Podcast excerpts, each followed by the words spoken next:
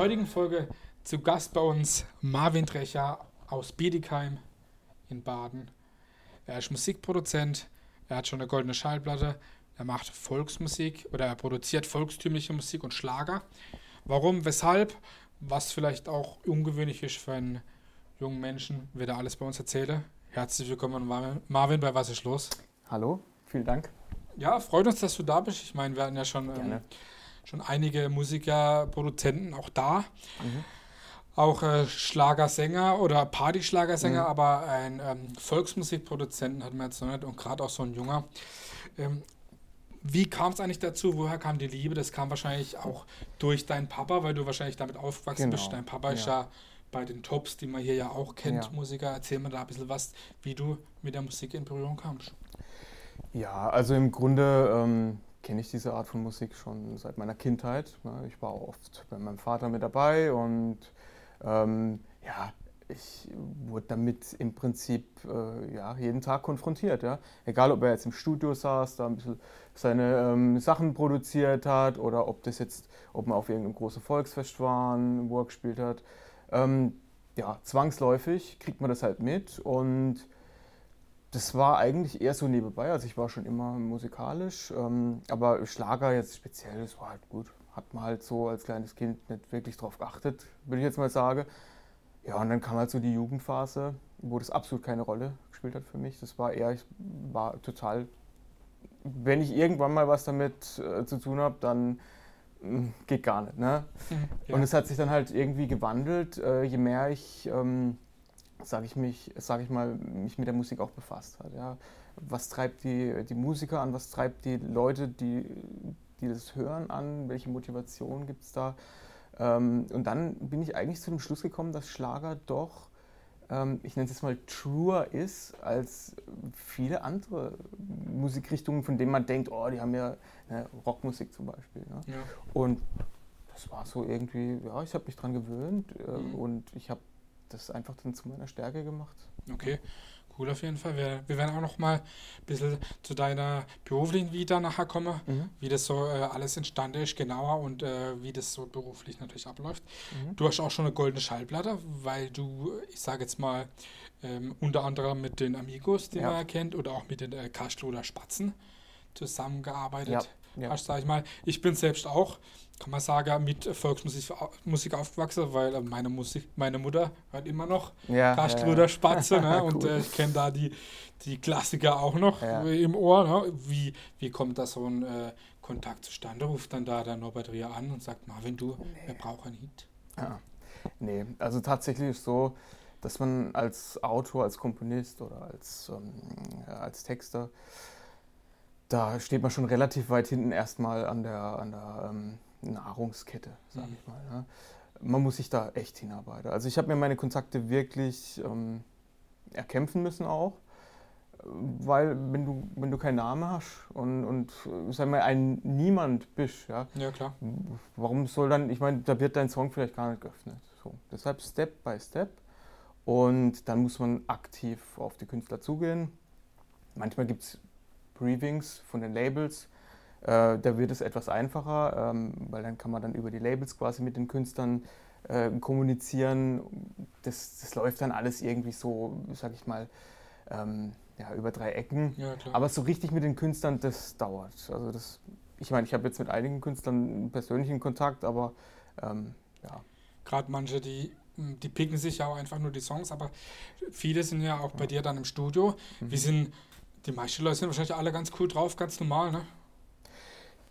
Ja, also ja, schon, würde ich schon sagen. Also ich, ich kenne jetzt nicht so viele wirklich gut, ja, aber die, die ich bisher kennengelernt habe, ähm, die haben alle ihre Story gehabt, ja, die haben alle ihre Eigenheiten natürlich. Ähm, ich meine, Künstler sind so, ja, ich kenne das.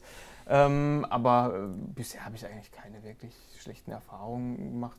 Ich versuche auch immer total offen und ohne irgendwelche Vorurteile ranzugehen. Und dann das, das, ist auch ganz wichtig, ja, auf jeden Fall. schon wird man wahrscheinlich auch nicht weit kommen oder weiterkommen.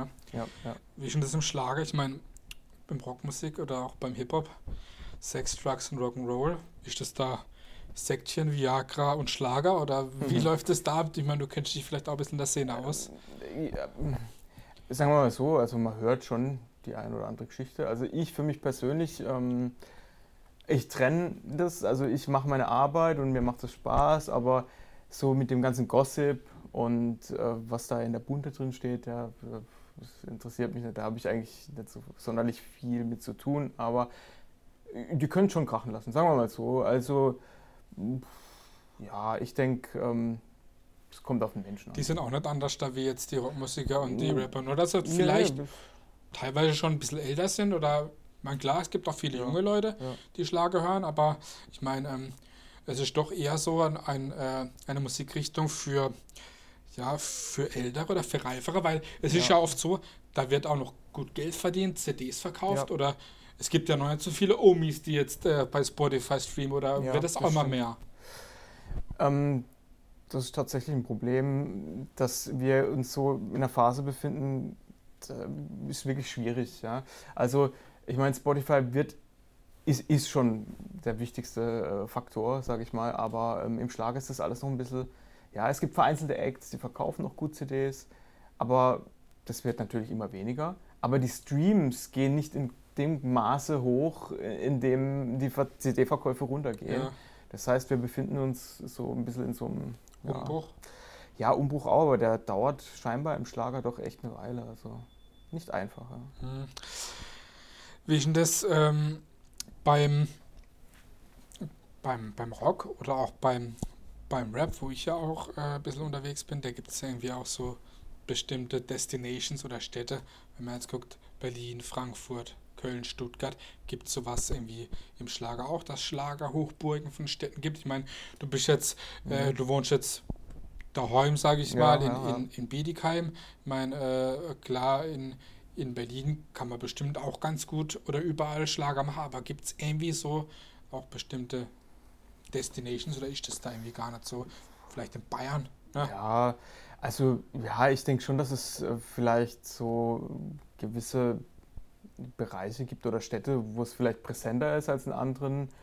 Aber ja, im Grunde würde ich sagen, es ist schon überall. Also ich, ich habe manchmal den Eindruck, dass es im Norden eher weniger mhm. stark ist, aber ich habe auch schon von Leuten gehört, dass sie das anders sehen. Also ich habe da jetzt keine Daten dazu. Ja. Aber ich, klar, im, hier im südlichen Bereich gibt es ja auch viele Küche. Es war ja schon der Toni Marschall bei euch. Ne? Also Sowieso, da ist klar. schon eigentlich ähm, und mit immer wieder Sonntags in Rouge haben wir natürlich auch eine, sag ich mal, eine Sendung, die äh, total bekannt ist. Und ja, ja.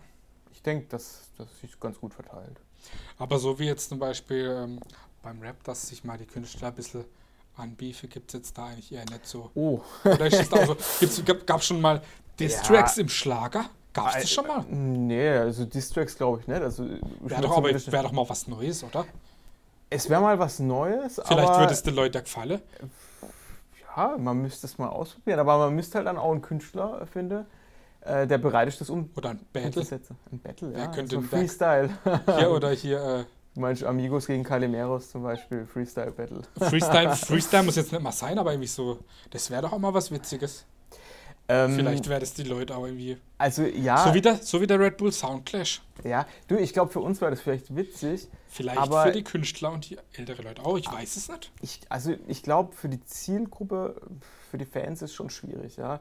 Weil ich verfolge das auch ganz gern, was die Fans dann immer so sagen, soziale Medien, Facebook und so. Mhm. Und äh, Schlagerfans sind da schon echt sehr empfindlich, glaube ich. Echt, okay. Ja, ja. Also da hört man schon ziemlich oft, äh, mhm. wenn denen was nicht passt. Du hast eben, eben gesagt gehabt, du bist schon sehr früh mit, äh, mit Schlager, gerade durch den Papa, in Berührung gekommen ja, und hast dich dann wirklich auch ziemlich früh auch entschieden, in die musikalische Richtung zu gehen. Erzähl mal da ein bisschen was über deine musikalische berufliche Laufbahn, wie du jetzt, sag ich mal, hm, deine deine musikalische Reife oder das richtige Know-how kennengelernt hast. Ich meine, klar, durch den Papa, durch selber beibringen, mhm. ne, hockt man vom Rechner, bringt sich bei, aber erzähl mal da ein bisschen was dazu. Also es hat eigentlich angefangen mit der musikalischen Früherziehung. Ähm, ja, da wurde sozusagen die Grundlage gelegt. Und ähm, Klavierunterricht nebenbei, seit, seit ich sechs Jahre alt war. Ähm, habe zwar nie geübt, aber das hat sich dann auch irgendwann mal geändert. Ja, und dann äh, habe ich das Abi gemacht, äh, Zivi, und dann stand ich so an einem Punkt, wo ich nicht so genau wusste. Was machst du jetzt? Genau. Und dann habe ich äh, durch Zufall irgendwie gesehen, dass in Baden-Baden eine Ausbildung angeboten wird, ähm, Fachkraft für Audiotechnik, also Tonstudiotechnik, Beschallungstechnik. Das war an der Eventakademie und da habe ich diese Ausbildung gemacht. War, ist eine sehr handwerkliche, technische Ausbildung. Und ähm, lernt man dann auch Live-Mixing dann wahrscheinlich? Genau. Und ich habe gemerkt, ich will lieber meine Ruhe. Ne? Ich will so für mich sein und ähm, mich auf meine Stärken konzentrieren können und nicht vorm Live-Pult stehen. Deshalb will ich noch was Kreatives. Und deshalb habe ich mich dann entschieden, noch ähm, ein Musikinformatik bzw. Musikwissenschaftenstudium in Karlsruhe draufzulegen, was mir auch gut getan hat. Ja.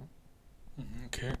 Und ähm, ja, du hast gesagt vorhin, ähm, viel, viel Arbeit und auch ähm, Kontakte mit den, mit den Songs oder mit den eigenen Produktionen, dass man da weiterkommt. Wie ist das bei dir da genauer, dass die ersten Erfolge kamen? Ich meine, wir haben jetzt klar äh, darüber gesprochen, goldene Schallplatte mhm. mit, den, mit den Amigos, auch was echt Besonderes natürlich, ne, dass man da auf, auf so eine Platte landet. Aber erzähl mal da ein bisschen was dazu, wie, wie jetzt die ersten ja, großen, größeren Hits, sage ich mal, entstanden sind.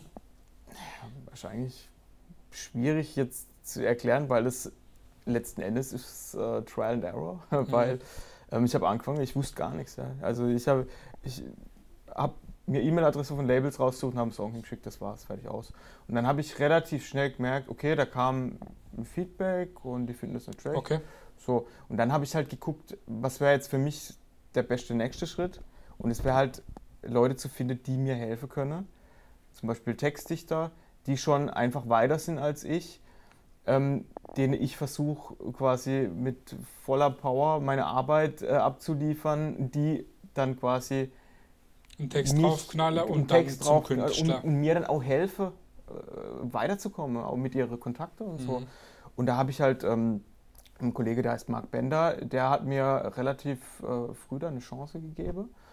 Ähm, obwohl er das eigentlich gar nicht nötig gehabt hätte, sage ich mal. Und er hat gesagt, ja, finde ich nicht schlecht, was du machst, lass uns mal probieren. Dann haben wir halt überlegt, für wen können wir was machen. Und dann kamen, kamen uns halt die Amigos gleich in den Kopf.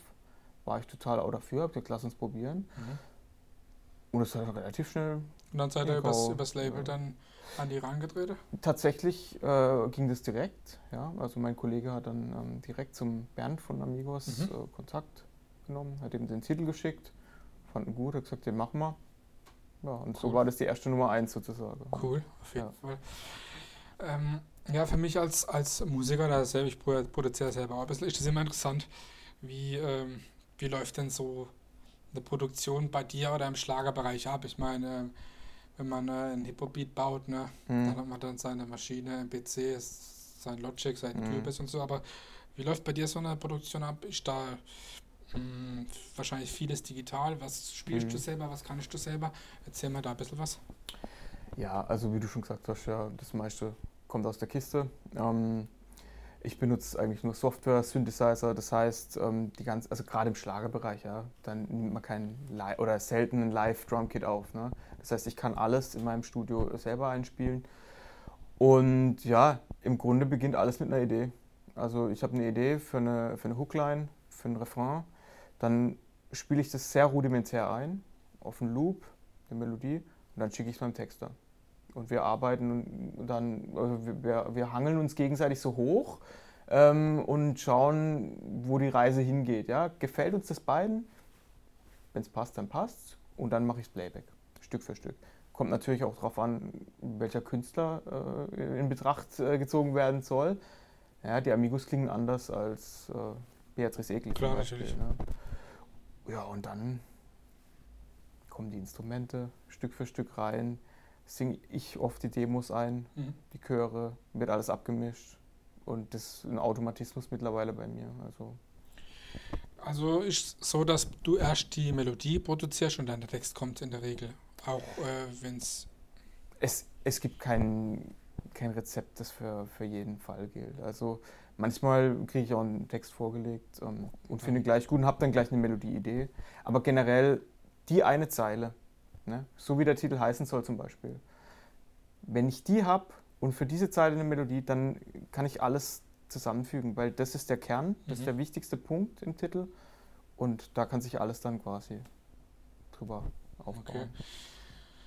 Wenn man klar Auftragsarbeiten hat, dann macht man in Anführungszeichen irgendwas, aber da du ja schon auch sehr viel produzierst, wie viele Titel hast du in der Schublade derzeit? Kann man das so sagen? Oder sind es meistens immer nur Schnipsel oder Ideen? Mit in der Schublade, wie viele Titel. Fertige, ich, ah, fertige. fertige Titel, die du zum. Oh, ist, also schwer, schwer zu sagen, ja?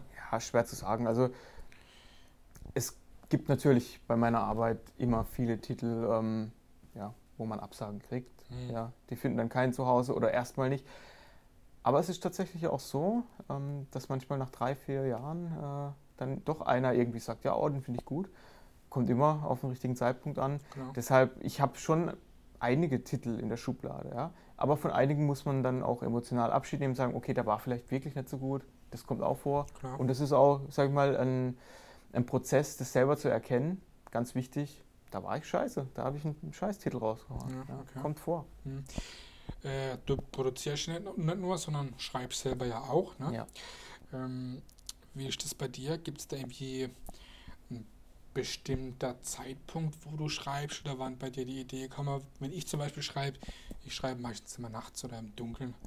Wie ist das bei dir? Gibt es da irgendwie, kannst du immer schreiben? Äh, auch da ist es irgendwie so, dass die Idee im Vordergrund steht. Es kann sein, dass ich irgendwo ähm, gerade im Supermarkt stehe und habe eine Idee dann nimmt man das ähm, Handy zur Hand. Und dann, genau. Also ich habe da hunderte ähm, kleiner Audios in meinem Diktiergerät. Und tatsächlich ist es so, dass die meiste dann auch wirklich als fertiges Demo, als fertige Produktion irgendwo dann auf einem Tisch lande.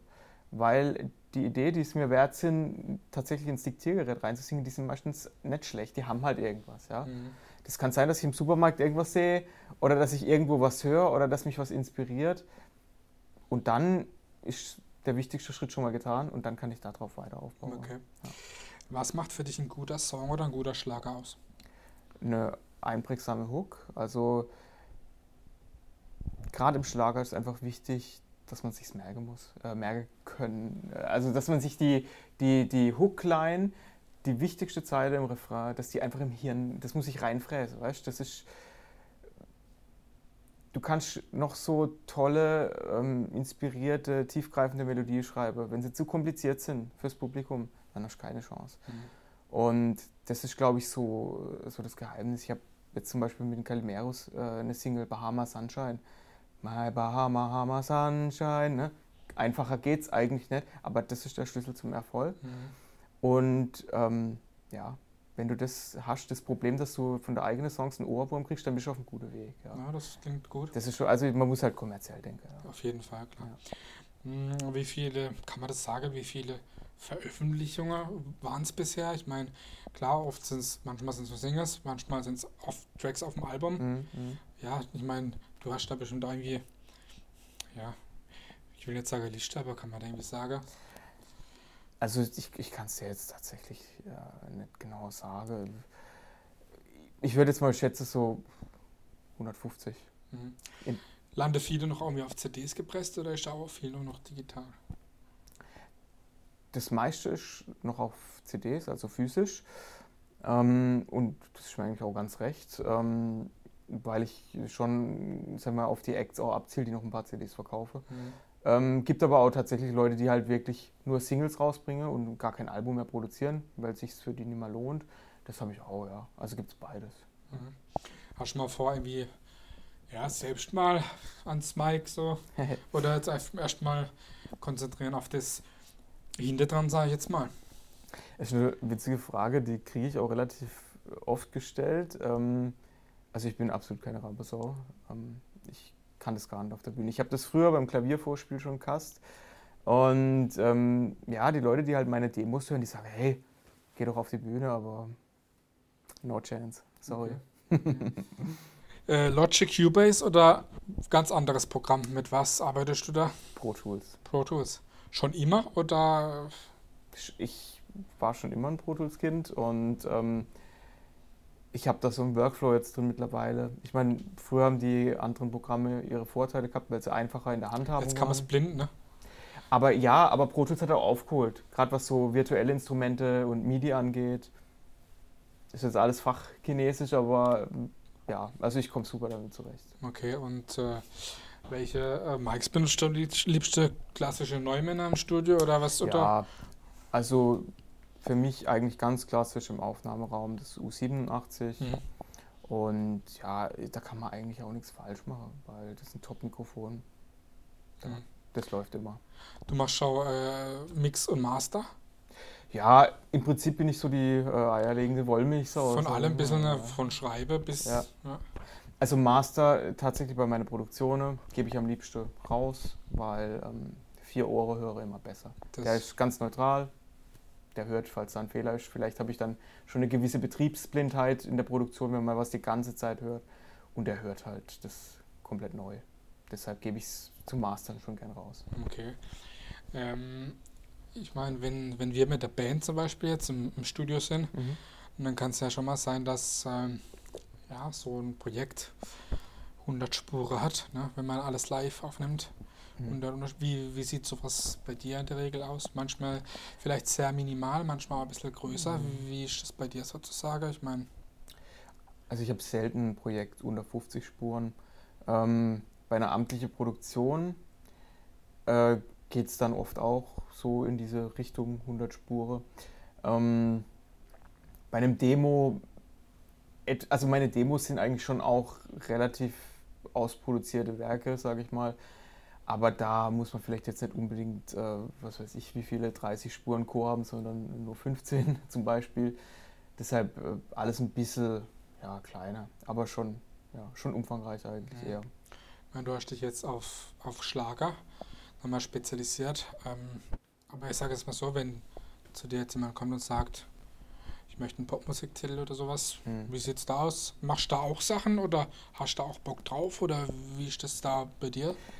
Also ich bin sehr offen anderen Genres gegenüber. Ähm, Pop interessiert mich auch. Ähm, es ist bloß so, dass das ein ganz anderer Mikrokosmos ist für mich erstmal noch. Ja. Das sind die Ansprechpartner andere und ja, äh, das, das Ganze drumherum. Ähm, ich traue mir das auch zu, Pop zu produzieren und das, ja, viele Sachen, die ich mache, die sind eigentlich. Das ist ja heute schon alles ein bisschen Pop, ganz anders. Ja. Dann, ja. Aber es geht viel weniger um die Musik als um, um alles drumherum. Ja, das die Labels, Kontakte und so weiter. Das mhm. läuft im Pop anders. Ja. Wenn du schaust in den GEMA-Einträgen ähm, äh, im Pop sind acht, zehn, zwölf Leute manchmal bei einem Titel beteiligt. Und ich, das ist halt krass. Ja. Ich meine, gerade bei, ähm, bei Helene Fischer, wenn man es jetzt sieht, ja. ne, was man da reinguckt, ne, da hat ein Großteil äh, Jogger, Bizarre und ja, die SDP-Jungs, Nico Santos, ne, was geschrieben. Das ist ja äh, wieder ganz andere Richtung im, im Hip-Hop. Ne? Ja. Ja, das äh, Sido hat auch schon für Beatrice Egli geschrieben. Klar. Ja. Ich meine, äh, ich mache jetzt auch Rapmusik. Ne? Wenn ich zu dir jetzt sage, komm, wir gehen jetzt zu dir ins Studio, du baust ein bisschen was und ich spit 216er. wird vielleicht ja, auch funktionieren. Wird, wird funktionieren. Also ich meine, ich bin da ja kein ganz unbeschriebenes Blatt. Ich mache das ja auch, sag ich mal, nicht als Beruf, aber so Beatsbau zum Beispiel, ja, das macht ja auch manchmal Spaß. Man muss ja auch ein bisschen up to date sein, ja, oder ein bisschen Trap oder wie auch immer. Ja, wir haben das auch im Freundeskreis immer so zum Geburtstag, äh, kriegt dann einer halt mal so einen Distrack oder so. Ja, ja, cool. Ja, das macht immer ganz Spaß. Das gehört auch dazu, ne? Ja. Was äh, gibt es irgendwas, was du hobbymäßig machst, wenn du nicht Musik? Ich meine, Musik ist Beruf, Berufung, ja. aber was machst du schon noch so gern? Ach, tatsächlich ähm, nimmt es mehr und mehr Zeit ein. Ähm, deshalb wird weniger Platz für anderes, was ich früher gern gemacht habe, aber ähm, ja, also ich gehe gerne ins Fitnessstudio, ja, das ist so mein Ausgleich, mein Hauptausgleich. Ja. ja. irgendwas, wo man dann abschalten kann. Ähm, ansonsten zocke ich gerne mit meinen Kumpels. Ja, im Sommer, wenn das Wetter passt, gehe ich auch gerne mal angeln an der See. Dann mhm. will ich einfach mal gar nichts hören. Kein Wort, keine Musik, einfach nur ich und der See. Und das ist für mich dann auch, auch so ein Ort der Inspiration manchmal kann auch sein. Ja. Braucht man gerade als, Ab als Ablenkung, wenn man den ganzen Tag im Studio rumhockt. Ja. Hast du wenigstens äh, Sonnenlicht irgendwie im Studio oder bist du im Keller? Ich bin, ich bin im Keller, ja. Viele Studios viele. sind im Keller. Ähm, ja, also ich habe ein bisschen, bisschen, äh, bisschen Sonnenlicht, ja. Okay. Aber nee, das ist, äh, passt schon, ist okay. Hat man da selber bestimmte Zeit oder vergisst man oft auch die Zeit? Ich versuche eigentlich tatsächlich ähm, einigermaßen normale Arbeitszeiten äh, zu haben. weil ich ja auch viel kommunizieren muss mit Leuten, die tatsächlich so einen 9-to-5-Job haben. Und wenn ich dann nachts um drei irgendwas will, Ja, ne, dann habe ich halt ein Problem. Ja. Aber deshalb versuche ich äh, da eigentlich auch, ja, so mich anzupassen. Hm, Wie gesagt, nicht nur Musik machen, sondern auch viel Business. Ne?